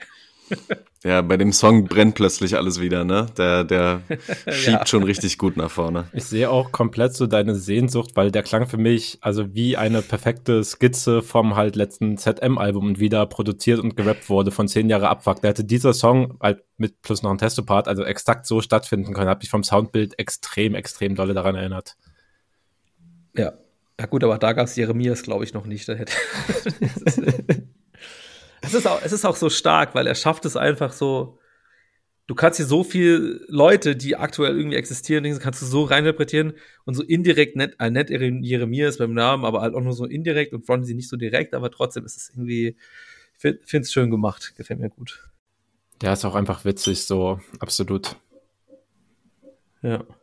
Aber da ist gar nicht die Line drauf mit, äh, das ist bei Ted Kaczynski, Paris Hilton, diese wo ich nichts mit linken Dschihad-Fans auf Twitter zu tun haben muss. Das ist auf Ted Kaczynski drauf, oder? Ja, genau, genau. Die Line finde ich auch saustark. ja, sehe. Ich würde vielleicht auch noch ganz gerne Butter Chicken auf die Playlist machen, weil ich das auch extrem nice von mhm. Grimmy fand. Das fand ich wieder so einen richtig mhm. guten Solo-Track, weil er da halt auch so ein bisschen ehrlich und nicht ironisch, sondern wirklich so zynisch auf seinen eigenen Scheiß guckt, den er so ab, zieht, so, was ist das eigentlich für ein Job? Und das ja auch so ein bisschen beschreibt, durch was er so für Dinge dann geht, so im linken Airport Beats hören, äh, während er das Tochter beim Spielen zuguckt und nachts zum Studio, äh, ins Studio zum Engineer und so weiter. Und dann erzählt er auch so ein bisschen, dass er halt so eigentlich sein Herz ausschüttet und es dann noch verwerten muss, halt so ein bisschen, weißt du, so die Kämpfe damit und schildert das so und macht klar, dass es ihm auch teilweise schwer fällt und dass es irgendwie nicht das Einfachste ist. Und dann kommt er in so, ein, so eine Line rein mit, ich mache es trotzdem, Kids. Und ich denke mir nur so, ja, danke, mein Mann, dass du es trotzdem machst, trotz deiner Struggles, die das bedeutet, so, ja. Krimi bleibt uns treu, einfach so. Nice. ja, gut, dann, dann mache ich das. Dann mache ich das so. okay, nutzt den Übergang. Äh, ich nutze den Übergang und sage Übergang, weil äh, sich mit diesem Thema aus der Heimat wegziehen, aber auch dann irgendwann, vor allem nach einer gewissen Zeit, irgendwie in die Heimat oder vielleicht ursprüngliche Heimat, was auch immer man unter diesem Begriff verbindet, so zurückzugehen, beschäftigt sich auch äh, das Neuen auf dem neuen T9-Album, was gedroppt ist, durchaus ausführlich und in verschiedenen Facetten. Und wir hatten auf jeden Fall einmal schon den Song zusammen mit Döll hier angesprochen als Single. Und da hatte ich ja schon gesagt, da gibt es so ein bisschen vielleicht ein Intro oder so einen ersten Einblick, so eine Grundlage für was noch auf dem Album passiert, weil so richtig intensiv und so ganz, ganz dolle persönlich, so mit Facetten, die man sonst auch, glaube ich, nicht von ihm jemals so gehört hat, wird es halt so auf der B-Seite. Und genau, ähm, dann geht es zum Beispiel bei Helmut um eine extrem kranke Aufwachsenphase und sich so, ja, Jugendeskapaden, wenn man so will, im weitesten Sinne durchaus grafisch beschrieben. Und so zwei Tracks später geht es darum, halt nach vielen Jahren zurückzukehren in so ein ähnliches Umfeld und sind so Fetzen drauf von Erlebnissen, die er mit Leuten gehabt hat, die er dann wieder sieht als so Mensch, der seit zehn Jahren einfach weggezogen ist von zu Hause und da eigentlich gar nicht mehr so große Bindungen hin hat, nämlich äh, auf meinen Freund 2 hört man das. Und damit konnte ich auf jeden Fall richtig viel anfangen, weil ich das halt auch zumindest kenne, so nach einer gewissen Zeit nochmal irgendwie an so einen Ort zurückzukehren und dann nochmal zu schauen, was da eigentlich ist und sich teilweise vielleicht auch ein bisschen verloren oder fremd da zu fühlen, fand ich äh, extrem packend thematisiert mm. auf jeden Fall. Und so einen persönlichen Scheiß hat der Junge halt früher auch wirklich nicht so direkt rausgehauen. Er hat es nicht für sich behalten, aber er hat es halt so kryptisch verpackt, dass man da was erahnen konnte, aber er hat sich nicht geöffnet und das, das macht er jetzt und das macht seine Lines mhm. so richtig stark. Ja. Und das, obwohl sie weiterhin ja so besonders geschrieben sind. Also alleine auch vom Flow her ist er ja einer, der immer wieder die Sachen so über die Zeile hinauszieht und so und dadurch manchmal so, so schwierig zu greifen ist, fast so ein bisschen wie stolpernd da irgendwie drüber geht. Aber zum Beispiel beim Song ähm, Hellblau mhm. hat mich das, also finde ich, die Form, wie er rappt, ist da so wichtig für den Song ähm, weil er da zum Beispiel ja auch nochmal einen Prozess mit Freunden, mit einer Freundschaft beschreibt und beschreibt, warum es jetzt vielleicht auch heute so schwierig ist, manchmal wieder dahin zurückzukehren. Denn er beschreibt halt so ein bisschen den, den Trip oder den Prozess, wie er mit Freunden zusammen ähm, in Drogenkonsum immer weiter reingekommen ist. Und der ganze Song entwickelt sich halt wirklich auch von, am Anfang ist es alles Spaß und lustig zu, es wird immer belastender, es wird immer anstrengender, es wird immer mehr so, dass er Leute halt an, an Substanzen verliert und so. Und ich finde, die Art und Weise, wie er dann da so drüber stolpert, passt total so zu dem Reinstolpern immer weiter in den Konsum. Und der Song endet dann so sehr abrupt irgendwie von wegen, und dann bist du in die Psychiatrie gegangen, äh, deine Familie hat mir die Schuld gegeben, ich habe dich nie wieder gesprochen, bumm. Ja. Und der Song ist aus. Und das finde ich, boah, hat mich so hart irgendwie mitgenommen, ja. dieser, dieser Ritt über diesen Song hinweg. Ähm, das ist fast ein bisschen so dieser, dieser Höhepunkt für mich gewesen, von dem ich reflektiere, was meine Heimat irgendwie ist, was ich damit verbinde, an Gutem wie auch an Schlechtem, warum ich heute vielleicht zu den Menschen auch gar keinen richtigen Zugang mehr, mehr finden kann. Voll, dazu muss man vielleicht bei den Fact noch sagen, da geht es halt so um seine Dresden-Zeit, also quasi die Phase mhm. exakt, exakt nach dem Wegziehen von zu Hause, also so diese erste von zu Hause weggezogen Phase, was auch nochmal special ist, glaube ich. Ja. Aber voll für mich äh, absoluter wichtigster oder auch so liebster Track und also immer noch, ne, der mhm. geht so fast exakt drei Minuten, aber es ist also diese Dichtheit von Erzählen, was da eigentlich drinsteckt. Ja. Du kannst über so viele Aspekte nachdenken, denkst dir so, oh, krasse Situation, aber der geht nicht mal so extrem lang, aber wie du meinst, die Form, wie gerappt oder auch einfach nur erzählt wird, Worte geformt werden, halt ist schon special auf jeden Fall. Man kann ja. vielleicht auch an der Stelle, ich habe äh, mich zum Interview auch schon mit ihm getroffen, das vielleicht irgendwo hoffentlich bald erscheint. We'll see. es ist noch nicht so weit auf jeden Fall. Und äh, das kann ich vielleicht schon leaken. Das fand ich auch einen interessanten Fakt, wenn man so möchte, dass auch manchmal, das ist ja bei dem Track auch so, also Talkie baut dann halt auch so um seine Worte drumherum halt den Beat und guckt so ein bisschen, wie die Phasen verlaufen, wenn denen was passiert. Aber es wird halt so daran angepasst, weißt du, so man schreibt vielleicht mal auf dem Loop, aber manchmal wird auch so das Produzieren danach dann einfach extrem ausgerichtet und wo ist es schon so der Fall? Also wer arbeitet schon so? Das macht es halt auch irgendwie krass und du hast es auch in dem Song wieder so arrangiert ist, du hast richtig, du hörst auch diese Phasen, die sich im Song abwechseln. Das ist geisteskrank. Ja, ja voll. Und ähm, ich lese einfach nur so den Titel, als der Song losgeht und bin irgendwie gleich ein bisschen an den ähm, Weit- und Blau-Song von Tua erinnert und denke, jetzt kommt vielleicht irgendwas Leichtes, ne, bei, bei Hellblau. und im Endeffekt geht's um Crystal Meth, weißt du, so es ist halt. ja. Hoppla. Ja. Mit auch, Kontrasten ja. gespielt. Ja. Ja, ey, ey, furchtbar, furchtbar interessante Perspektiven, die ich gar nicht so gar nicht so so dicht verfolgt habe, wie wie ihr das jetzt gerade. Äh, ich fand tatsächlich einfach diesen Helmut-Song einfach so geil, weil ich einfach in dem Refrain, wie er, wie er das betont, wie er es rappt, finde ich einfach so extrem cool und lässig. Das macht so viel Hörspaß, deswegen will ich es auch immer wieder hören. Äh, es gibt tatsächlich noch so eine andere Ebene, die, wo es mir so ähnlich geht, wo ich aber so ein bisschen, da wir haben schon drüber gesprochen, ja, äh, ja. den Alley Cat Boys Song, wo so geile, extrem gute Katzensamples drin sind. Und ich mir denke so, das ist so, das macht so viel Spaß, wie die eingebaut sind. Das fühlt sich sehr organisch und sehr cool an. Aber so, so auf einer inhaltlichen Ebene war ich dann so, ah, ja, ich weiß nicht, diese eine Doppelkettigkeit mit Pussy, na ja, okay. wenn man so einen Song Cuts macht, bietet das sich natürlich auch an und ich verstehe auch, dass man den Weg geht. Ja, aber auf jeden Fall, der Beat hat mir da sehr, sehr, sehr viel Spaß gemacht. Ähm, ja, das wollte ich noch mal als Sonderempfehlung vielleicht reingeben. Das ist natürlich genau wie vorhin, vorhin bei Butter Chicken, äh, so hm. auch Alley Cat Boy, besondere Empfehlungen, wo wir sagen, ja, das ist schon ein besonderer Song. Das sind natürlich die Songs, die auf Spotify natürlich am wenigsten Klicks haben, beide. natürlich. Okay, komm, danach guckt doch niemand hier. Also, sorry, aber ja. Ja, aber wir hatten das irgendwie vor, vor, vor, vor zwei Folgen mit einem Favorite Worst Cast, wo wir denken ja, so, stimmt, boah, boah ich, ich glaube, Jan war es irgendwie gesagt, ja, immer, der, das ist der Hit und dann ist es der Song mit den wenigsten Plays. stimmt, das war mein Tour. Ne? Es ist schon auf, ja. auf Art witzig. Ja, voll sehr. Und äh, wir können uns auf jeden Fall einigen, dass der Eddie Catboy Beat nice ist. Also ich sehe das, halt, für mich ist das halt wirklich so, er rappt halt darüber, dass der halt ein ganz spezielles Katzenformat mit Wachstift auf dem A5-Format äh, malt und das halt verkauft und damit flext. So, das ist der Song für mich. So, die Pussy-Pussy-Anspielungen sind halt Rap. Aber ich finde halt noch viel krasser. The song could about could be about a woman, but also a cat. ja, manchmal halt.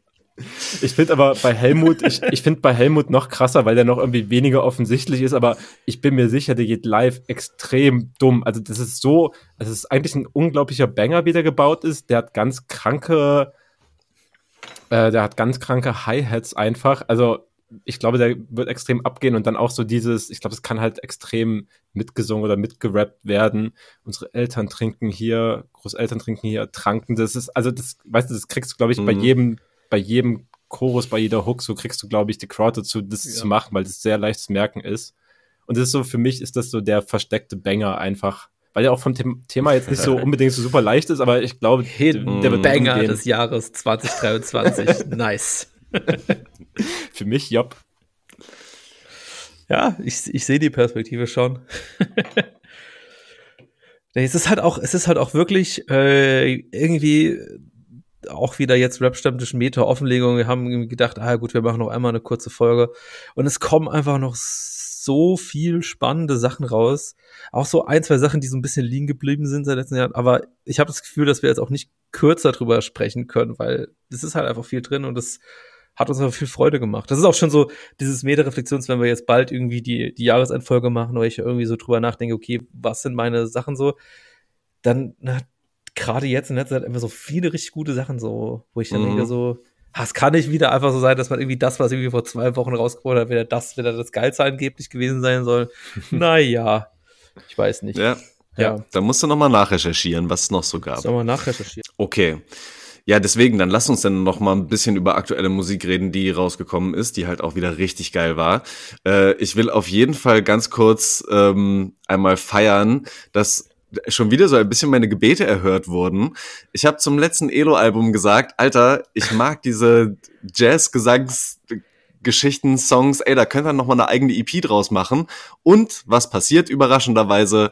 Es kommt genauso eine EP raus. Vier Songs von Elo, Young Love, unterstrich sieben, wo er genau diesen, ja, ähm, ein bisschen vernuschelten, bisschen rauchig, Jazz-sängerigen, souligen Stil irgendwie nochmal auspackt. Äh, und ich liebe es. Es ist großartig. Es ist wunderschön. Ähm, ich habe euch mal die Songs Hobbs und Hanso drauf gemacht. Ähm, wie fandet ihr das? Wie hat euch das gefallen, das zu hören? Fand sehr smooth auf jeden Fall, habe das komplett geahnt. Mock macht ja auch das letzte Album. Wenn ich mich nicht täusche, mhm. ist es, glaube ich, auch diese, diese Bonus-EP, die es dann auch teilweise mit dazu ah, gab, ja. einfach. Also, ja. und ja, es hat noch was weniger hm, gezwungen ist das falsche Wort, aber halt was weniger so gepresst, weniger aufdringliches vielleicht, als es auf dem letzten Album war, weil da ja viel diese etwas reibeisigere Stimme einfach drauf war. Nicht immer, mhm. aber doch schon sehr dominant. Und hier ist es wieder ein bisschen softer und gleicht sich dann der Instrumentierung wieder ein bisschen mehr an und es hat so einen schönen Flow entwickelt, einfach komplett ja. nice. Und teilweise die, die Sprache so verwaschen, dass du gar nicht richtig verstehst, auch wieder, was er sagt, so dass es wirklich so ein bisschen weibig im Hintergrund laufen kann. Mhm. Und dann, wenn du wieder ein bisschen genauer reinhörst, sind es halt aber trotzdem wieder, ne, obwohl der, der Rahmen so smooth und entspannt ist, sind es trotzdem wieder die Abgründe.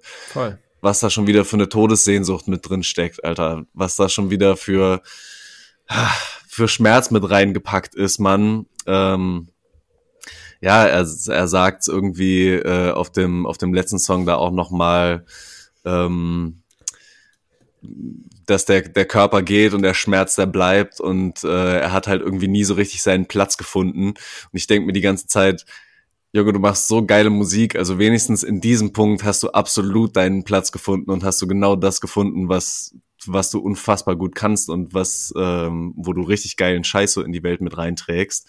Ähm, ja, aber insgesamt ist halt trotzdem weiter schon, schon bitter zu hören, was er da irgendwie, ja, für eine, vielleicht könnte man es ganz gut als Lebensmüdigkeit beschreiben, ähm, da auch wieder mit reinpackt. Hm. Ekliges Wort auf jeden Fall. Jo, aber irgendwie, irgendwie passt es halt auch, ne? Ja. Wenn er sagt, irgendwann äh, überdosiere ich mich dann so aus Versehen, das kriege ich irgendwann mal hin so in einer Art und Weise. Uff, ja. Gut.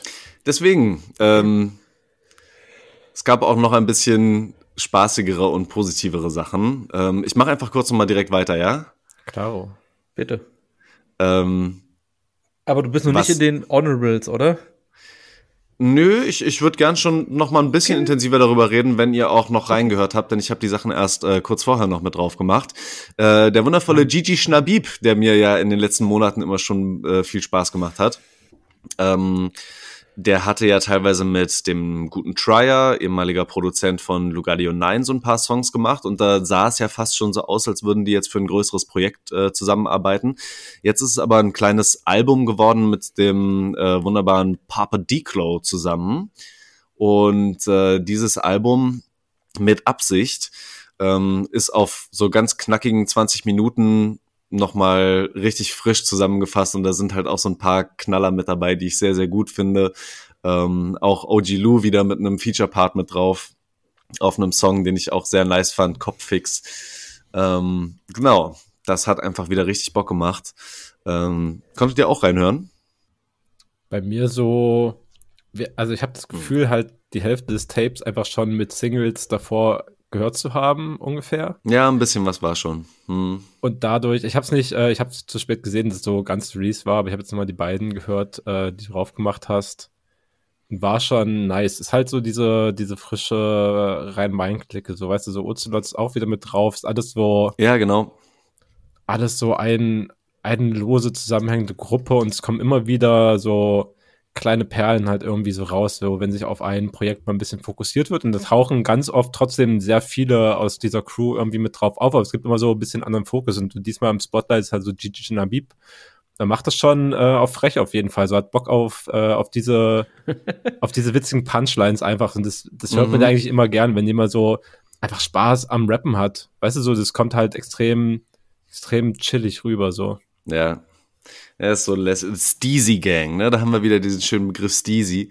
Ähm, und ich will auch gerne nochmal auf den äh, Song Wow eingehen, denn Leo, wir kennen doch eine Person, die ähm, die Phobie davor hat, äh, Leute essen zu hören oder so, dass die Geräusche, die man irgendwie mit dem Mund beim Essen macht, wie, ja, wie heißen diese Phobie noch? Mesophonie. Mesophonie, genau. Und äh, dieser Song besteht halt größtenteils daraus, dass es das Klackern von Bonbons an den Zähnen irgendwie vom von Papa äh, ist, was dann so im Hintergrund mm. die ganze Zeit so lang klackert. Und ich habe mir so gedacht, okay, für Leute mit Mesophonie, schmeckt. schlimmer Song, genau, schmeckt gar nicht. Ähm, aber fand ich ganz geil. Sehr gut gepasst okay. auch zu diesem ganzen lässigen äh, Style des Albums. Okay, ja, ey. Gehe ich, muss ich nachträglich reingehen. Sehr gut, mach das. Ich würde tatsächlich gerne nochmal, äh, äh, wir haben das letzte Woche, weil die Zeit am Limit war, äh, nur kurz angesprochen. Oh, sind wir schon wieder am Level? Äh, David, du, du guckst schon. Nee, nee, ich muss einfach nur lachen, weil es halt, also es ist einfach so, ja, wir waren literally am, am Limit, am Gratis-Limit, was wir haben beim Aufnehmen, so dass halt nichts, äh, nichts übertrieben. es war einfach literally zu lang. Deswegen, ich musste einfach mich kurz freuen. Heute reißen wir das nicht. Ja, also wir waren am Limit. Wir haben es nicht mehr geschafft, zeitlich gesehen äh, darüber zu sprechen, aber Künstlerin äh, Jolle, die mir davor nichts gesagt hat, äh, hat eine EP rausgebracht, die nennt sich Diffus, nicht vom Diffus-Magazin bezahlt, aber sie war happy, dass sie dann irgendwie im Diffus-Magazin trotzdem stattfinden konnte. Äh, ein EP rausgebracht, wo ich äh, wirklich in den letzten Wochen auch sehr, sehr oft, äh, ja, Daumen nach oben dafür. Also ich habe es auf jeden Fall sehr oft gehört und es hat mir einfach echt viel Spaß gemacht. Ich hatte so ein bisschen gehofft, dass ihr es vielleicht auch ganz gehört habt, aber ich fürchte, dass ihr vielleicht einfach nur die ein, zwei Songs, die ich irgendwie auf die Playlist geballert habe, reingehört habt. Nee, ein bisschen mehr. Okay, cool. Ähm, ja, ich habe da so ein bisschen so eine Mischung aus. Ich weiß, dass irgendwie ganz, ganz, ganz viele Menschen riesige Paula Hartmann-Fans sind. Und ich weiß irgendwie viel von Paula mhm. Hartmann nicht. Ich habe irgendwie so, eine, so ein grobes Gefühl davon, was Paula Hartmann für Musik macht. Und da habe ich mir so ganz viel so Emotionen und persönliche Geschichten irgendwie drin und aber auch so eine bestimmte Art von, wie die Emotionen in Songs dargestellt werden. Und irgendwie, das wenige, was ich davon weiß, hatte ich das Gefühl gehabt, das ist so, was bei der Musik von Jolle auch irgendwie für, für mich so drin ist. Aber die Beats sind geil. so. Mhm. Das war so für mich der Jolle. Also, falls ihr vielleicht zufällig Paula Hartmann-Fans seid, hört mal rein. Und wenn nicht, slidet mir in DDMs und kritisiert mich hart dafür, ist, nehme ich gerne hin. Aber äh, ja, das hat mir extrem viel, viel Spaß gemacht. Ähm, ja, okay, Tom, du hast gesagt, du hast auch ein bisschen reingehört. Wie, wie ging es dir? Hat es dir auch viel Spaß gemacht? Ja, ich, ich fand es schon ganz cool. Ähm, aber manchmal mochte ich ihre Wortwahl irgendwie nicht so gerne. Ich glaube, der Song Welt tut okay. weh ist dafür nochmal so ein, so ein Beispiel. Ähm, ich mag ja eigentlich so äh, bisschen traurige und ein bisschen äh, melancholische Musik, aber irgendwie, ähm, also, hm, irgendwie mochte ich manchmal nicht so ganz ihre Wortwahl. Aber ich glaube, da, hm. mh, hm, das, das könnte sich vielleicht auch noch so ein bisschen entwickeln. Ähm, ich weiß nicht so genau. Ich ja, glaube, ich muss sie noch so ein bisschen weiter verfolgen, aber es hat mich ja, noch nicht perfekt überzeugt. Wobei der Song Silvester äh, mir schon ein bisschen Vorfreude auf Silvester, ich ja schon gemacht. Der, der geht ganz geil ja, voran. ist auch so ein bisschen so, es ist so positiv irgendwie von, von, dem, von der Stimmung her, aber trotzdem so ein bisschen so eine Melancholie, wie so, ja, klassisches Deutsch, Deutsch LK-Wort, Vergänglichkeit irgendwie, Zeit vergeht mhm. schnell und so. Ähm, ja, ich, ich verstehe vielleicht, was du meinst mit der Wortwahl, so, ähm, aber es ist, glaube ich, dann vielleicht einfach, ne, vielleicht einfach so das, ich habe das Gefühl, dass es sehr authentisch ist, wie diese Künstlerin einfach gerade in ihrem Leben so ist und dass es einfach auch sehr viel so Wörter sind, die sie tatsächlich auch einfach benutzt. Und dadurch ist es für mich überhaupt kein Problem, das, was du vielleicht ne, anders siehst. So, ich denke mir so, ja, das ist einfach gerade so das, was diese Künstlerin durchmacht und ihre Themen sind so. Das sind nicht unbedingt immer meine Themen, aber ich konnte es irgendwie äh, gut nachvollziehen. Und das ist halt tatsächlich, glaube ich, ja, eine Kompetenz irgendwie, wenn jemand, der, ich, ich gehe einfach, ich gehe einfach mal davon aus, dass ich wahrscheinlich locker vielleicht zehn Jahre älter bin, dass ich das trotzdem irgendwie gut nachvollziehen kann und mich so ein bisschen in, in den Gefühlen oder in der Stimmung auch einfach wiederfinden konnte. Und äh, ja, das fand ich dann schon ausgezeichnet gut, was weswegen ich das hier allen auch einfach mal ans Herz legen möchte, mal reinzugehen. Das ist halt eine gute EP und ich habe das und ich habe es auch ganz oft so in Kombination mit so Grimm gehört und irgendwie mhm. hat sich das irgendwie so diese Themen irgendwie hat sich das für mich gut ergänzt so in, nacheinander die beiden EPs hören. Ich meine, da hört man im Endeffekt auch wahrscheinlich trotzdem unter einer Stunde Musik, aber äh, ja, fand ich richtig gut. Und der Silvester-Song hat mich tatsächlich auch so ein bisschen erinnert, so am Anfang, wie er so losgeht. Habt ihr noch diesen 8 Uhr Track von Hannah ja. Moore im Kopf? Ja, ja, der ist so ganz ähnlich so wie der ist. Mhm. Also äh, ja, war auch verrückt. Obwohl der 8 Uhr Song nochmal ganz viel härter in so eine Drum and Bass Richtung fast schon irgendwie geht. Ähm, ja, ja. Hat noch ein bisschen geileren Bounce. Ja. Ja. David ist beim Thema diffus raus, habe ich das Gefühl. Kein Kommentar. okay, fair. Ach ja. Ey Tom, jetzt sind wir endlich so lange, äh, äh, irgendwie haben wir es nie so richtig geschafft, aber es kam ja auch wieder, ich würde fast schon sagen, eine deiner Lieblingskünstlerinnen dieses Jahr, Sasu, hat in hm. Zeit auch irgendwie in nicht mehr chronologischer Reihenfolge Titeltracks rausgebracht, 17 und 15, die wir jetzt hier auf unserer Playlist haben. Yes. Äh, freust du dich darüber, mal kurz jetzt was sagen zu dürfen?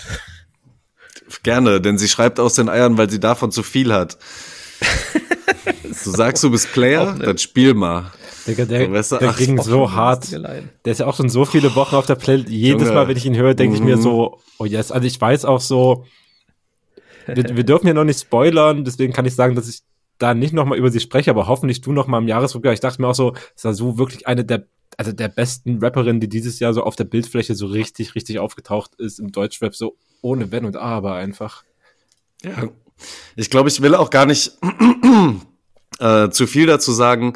Ähm, ich hatte bei den zwei Songs, ähm, die jetzt rausgekommen sind, das Gefühl, dass sie so ein bisschen die Art von Beat jetzt für sich gefunden hat. Und das waren vor allem auch die, die oder so, so eine Richtung, so ein Stil, den ich sowieso auch schon bei den ersten Songs, die rauskamen, immer am besten fand. Schon so ein bisschen aggressiver, schon so ein bisschen mehr Wut, was auch mit drin ist, ähm, Beats, die ja. schon ein bisschen mehr auch anschieben und dann einfach so eiskalte Ansagen von ihr und so äh, ja, ich lieb auch, wie sie, wie sie das eine betont, wo sie sagt, äh, dass sie weiß, dass ihr Style zu aneckend ist und so die, teilweise so eine ganz so äh, ja, abgehackte Betonung so, auch. Fett einfach. Würdest, würdest du so weit gehen, dass es die Straßenrap so ist, der dieses Jahr so spannend, der spannendste Straßenrap, der dieses Jahr überhaupt rausgekommen ist? Auch aus der Frankfurter Richtung, Ecke? Boah, weiß ich gar nicht genau, ob ich dieses Segment so richtig im Überblick hätte, aber für mich schon, ja. ja das reicht doch. Weil mir ging es nämlich auch so. Es ist so. Und tatsächlich habe ich irgendwie sogar, ähm, das ist jetzt auch schon wieder so zwei, drei Wochen her, weil das so, so lange sich aufgeschoben hat. Aber tatsächlich hat sie auf Instagram irgendwie geschrieben, dass jetzt irgendwie noch 18 rauskommt. Und das wird dann mhm. das letzte Mal gewesen sein, wo sie dann einen nummerierten Track rausgebracht hat, bevor sie danach tatsächlich Songs rausbringen will, die in Anführungszeichen richtige Titel haben, tatsächlich. Okay. Ja. Ich, äh, ich glaube, wir hätten es auch so ein bisschen gefühlt und gefeiert, wenn es einfach irgendwie bis da so 137 irgendwie weitergegangen wäre. Aber ja, zur Unterscheidbarkeit des Songs ist es, glaube ich, dann vielleicht auf lange Sicht gesehen doch vielleicht ja. ganz okay. Ja, na klar. und es ist doch auch geiler, Sie soll sich austoben. Safe. Jo. Bisher würde ich sagen, kurze, knackige Folge wie geplant, ne? äh, gut, ich würde sagen, wir gehen auf jeden Fall jetzt kompromisslos in die, in die Honorable Mentions, so damit wir noch obwohl es wahrscheinlich auch nicht so viel werden, aber damit wir, damit ich freue mich schon drauf, kommen. wenn der Podcast vorbei ist. Das wird nicht im Podcast stattfinden. Aber wie damit mir zwei Minuten Anschluss gibt, weil ich viel zu lange über Prinz Neopunk gesprochen habe und ich noch jedes Kackdetail besprechen musste. schon so ein bisschen. Spannend behind the scenes. Das wird passieren natürlich, so es ist absolut korrekt. ja, vielleicht, ja, aber ich, ich habe am Anfang ja auch geschluckt, als es hieß, ja, wir machen die Kategorie zuerst. Ich so, naja, na gut, okay. Na, jetzt ist jetzt spare den Metatalk über die Kategorie und lass uns Menschen nach vorne bringen. Ja, ich find's immer witzig. ah, goddammit. Oh mein. Ah, äh, ist auch schon ganz lange auf der Playlist und auch schon ganz lange jetzt mittlerweile oben. Und äh, ich kann es jetzt endlich mal hier reinbringen, weil irgendwie die Zeit dafür ist. Ich glaube, im Oktober kam das Album schon raus. Es geht um Cass is Dead oder auch einfach nur Cass, äh, der sein Album Famous Last Words rausgebracht hat. Es ist fast sein erstes richtiges Album, obwohl der Dude schon seit über Dekade im UK Hip-Hop-Game ist, nur einfach als so eine der so mysteriösesten und wechselhaften Gestalten auch irgendwie. Ähm, früher auch noch mit anderem Künstlernamen unterwegs. Und irgendwie nie so richtig zu fassen. Ab und zu mal mit irgendwie so Verses aufgetaucht, bei so einem Mixtape und dann aber auch einfach so von der Bildfläche verschwunden, einfach so keine Ahnung gehabt. Und dann kam er jetzt so mit einem Album seit ja, Ewigkeiten irgendwie mal raus. Mit Songs, die teilweise auch schon richtig lange vorher mal so ausgekoppelt waren. Und es ist eins der also schon so mein von UK-Rap-Alben dieses Jahr ist mein Pfaff-Album auf jeden Fall. Das geisteskrank produziert ist so ein kompletter Ride durch so eine halb ausgedachte, halb reale Tottenham-Unterwelt-Welt, äh, durch die er so stolpert und die so ja filmisch anmutet eigentlich. Da sind richtige Audioskips äh, zwischendurch, wenn man so möchte, die eigentlich wie, wie Filmszenen wirken und auch so, so aufgenommen sind. Gibt es auch ein bisschen Videomaterial dazu. Und es ist einfach, also keiner, es hat ein krassen 80s-Flavor einfach. Da wurde mit Synthesizern gearbeitet. Das habe ich mm. dieses Jahr noch nicht so gehört. Und es zieht so geisteskrank geil durchs Album durch. Es ist irgendwie die heftigste Mischung zwischen, was auch sehr Straße und sehr rough ist und irgendwie in die eklige Welt mit reingenommen werden. Dann aber auch so Songs mit absoluter 80s-Pop-Attitüde, wo so gesungene Refrains einfach mit dabei sind von Gastkünstlerinnen. Ja, eines der krassesten UK-Alben auf jeden Fall, die dieses Jahr rausgekommen sind. Kann es nur empfehlen. Krass, dass das eines der krassesten für dich ist.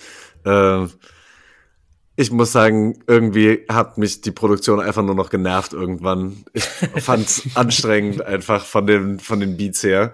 Äh, ich finde seine Stimme geil. Ich finde es so ganz cool, wie er mit diesem ganz tiefen, ja, deswegen verstehe ich auch schon, dass er, dass er da so spannende Bilder aufmacht, mm, wenn er mit dieser tiefen Stimme das so erzählt.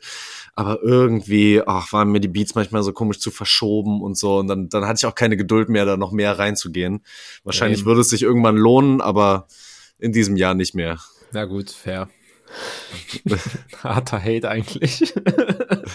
ja, das äh, muss, muss ich auch manchmal ja, ey, machen, aber schon, das ging für mich irgendwie nicht richtig. fit rarer Rap-Stammtisch-Moment, wo ihr wirklich sehr unterschiedliche Meinungen habt. Mhm.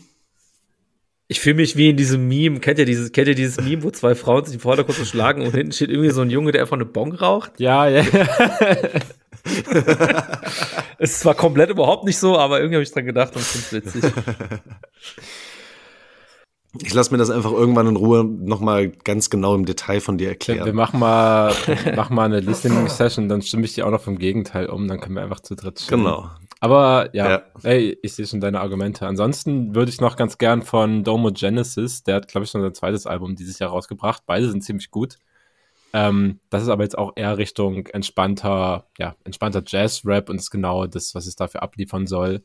Würde ich von seinem Album What You Don't Get noch ähm, Until You Understand drauf machen.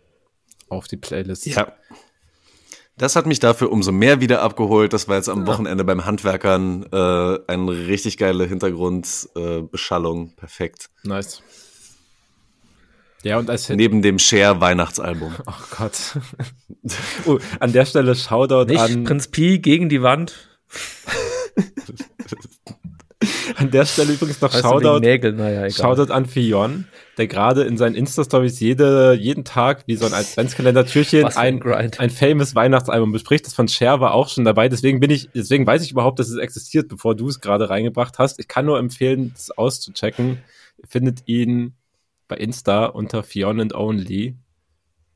Und da gibt er euch die Review und sagt euch, was ihr für eure Mom unter dem Weihnachtsbaum spielen könnt, wenn es dann soweit ist und die festlichen Tage anstehen.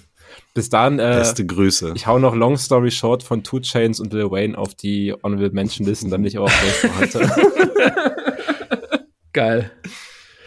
Das Album ja, war so okay, aber das, das ist schon ein Hit irgendwie. Ich mag das Sample.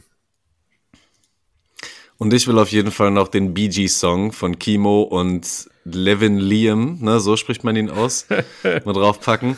Oh, da könnte sich noch mal eine größere Diskussion entspannen, wenn David Ich habe gedacht, das wird umgangen so, weil es gab eventuell den ein oder anderen Missgunst-Tweet zu dem Thema von einem hier Anwesenden. Oh, ein Missgunst-Tweet. Na, dann will ich doch direkt erstmal hier auf den Stand gebracht werden.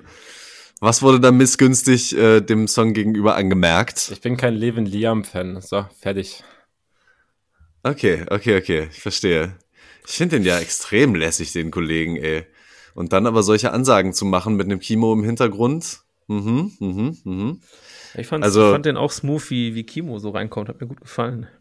Ja, halt alles so ein bisschen mehr Singsang-mäßig. Äh, ja. Das hat bei 50 Cent damals schon sehr gut funktioniert. Wenn man einfach äh, Sprechgesang auch wieder mal ein bisschen mehr draus macht. Okay. Gut, ey. Dann haben wir es doch, hä? Dann dann haben wir doch schnell und fertig äh, Folge 84. 83. 83. Jo. Äh, vielleicht bringen wir auch Folge 84 vor 83 raus. Wir machen einfach Saso-Tricks mit Zahlen. ähm, das war Folge 87 vom Rap-Stammtisch. Ganz schnell. Ich freue mich, dass wir beim nächsten Mal den Sack zumachen für 2023 und nochmal zurückblicken. und wünsche euch bis dahin eine entspannte Zeit. Skr, skr!